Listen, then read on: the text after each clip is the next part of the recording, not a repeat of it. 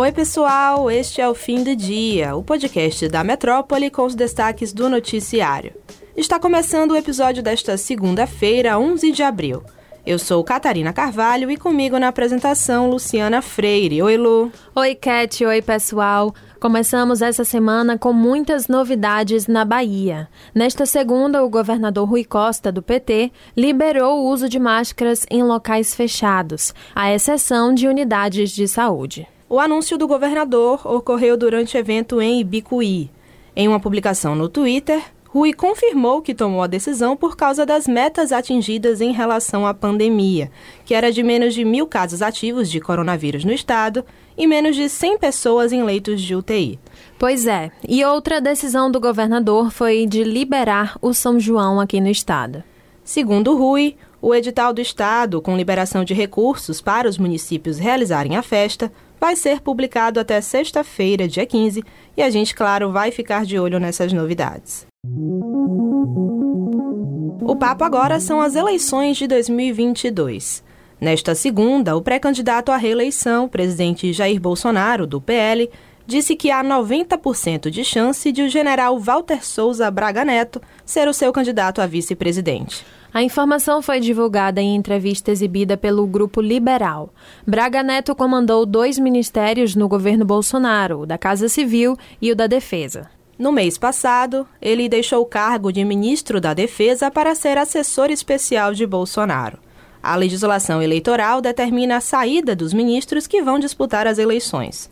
O nome técnico é desincompatibilização e a medida deve acontecer até seis meses antes do pleito. O primeiro turno deste ano está marcado para 2 de outubro. Em uma entrevista recente, o presidente revelou que o vice será mineiro, nascido em Belo Horizonte e formado em colégio militar. Todas as características batem com Braga Neto. O nome do ministro já vinha aparecendo no meio político como favorito para compor a chapa com o presidente à reeleição.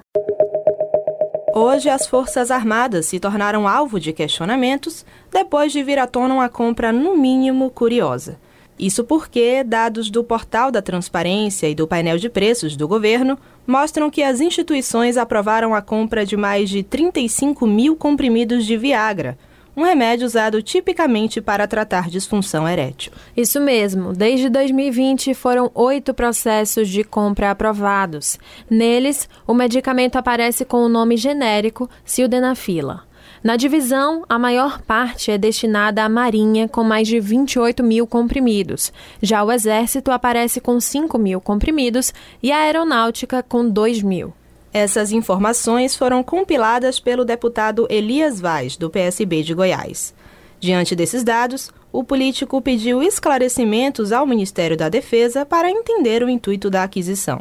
Em resposta, a Marinha do Brasil divulgou uma nota explicando o motivo da compra. Segundo a instituição, o Viagra é usado para o tratamento de pacientes com hipertensão arterial pulmonar, uma doença grave e progressiva que pode levar à morte. A Marinha ainda informou que estudos indicam que o uso de sildenafila traz resultados de melhora clínica e funcional do paciente.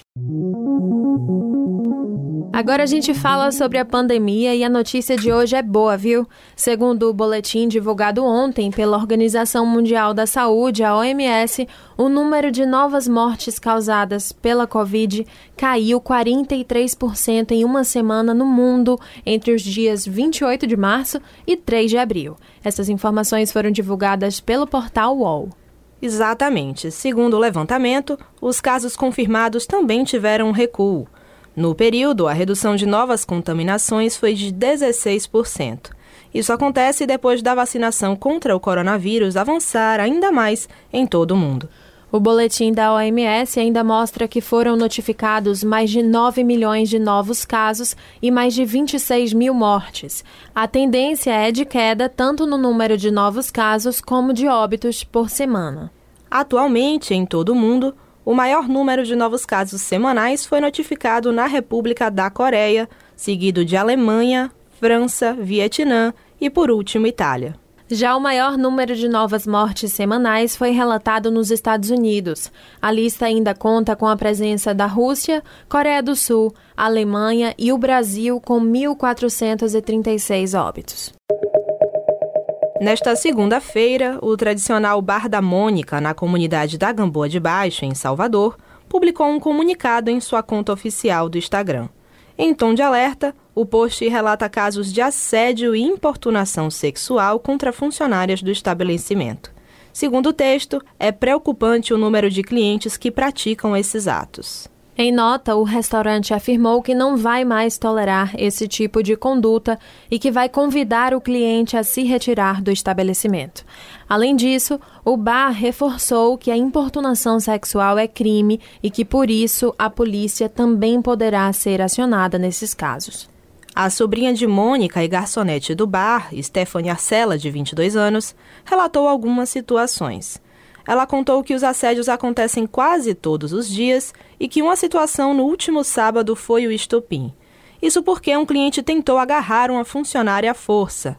A reação do bar foi justamente postar o comunicado para tentar conscientizar as pessoas desse problema. Pois é, e segundo Stephanie, o assédio acontece de todos os lados, por parte de homens e mulheres. Ela disse ainda que não existe distinção entre turistas e soteropolitanos e que os assediadores não fazem parte de um grupo específico. Também no comunicado postado no Instagram, o bar citou exemplos do que seria considerado importunação sexual. Entre as situações apontadas pelo estabelecimento estão apalpar as partes íntimas, excessivos pedidos de telefone, propostas indiscretas e gorjetas intencionadas. E é isso, pessoal. O episódio de hoje fica por aqui, mas se você quiser ter acesso a essas e outras notícias, é só entrar no metro1.com.br e se manter informado. Acompanhe a gente também pelas redes sociais, arroba grupo.metrópole no Instagram e arroba metrópole no Twitter. Sempre lembrando que você pode ativar as notificações no Spotify para receber um alerta a cada nova edição do fim do dia. Foi um prazer. Tchau, tchau, Lu. Tchau, pessoal. Até a próxima. Valeu, Cat. Tchau, pessoal.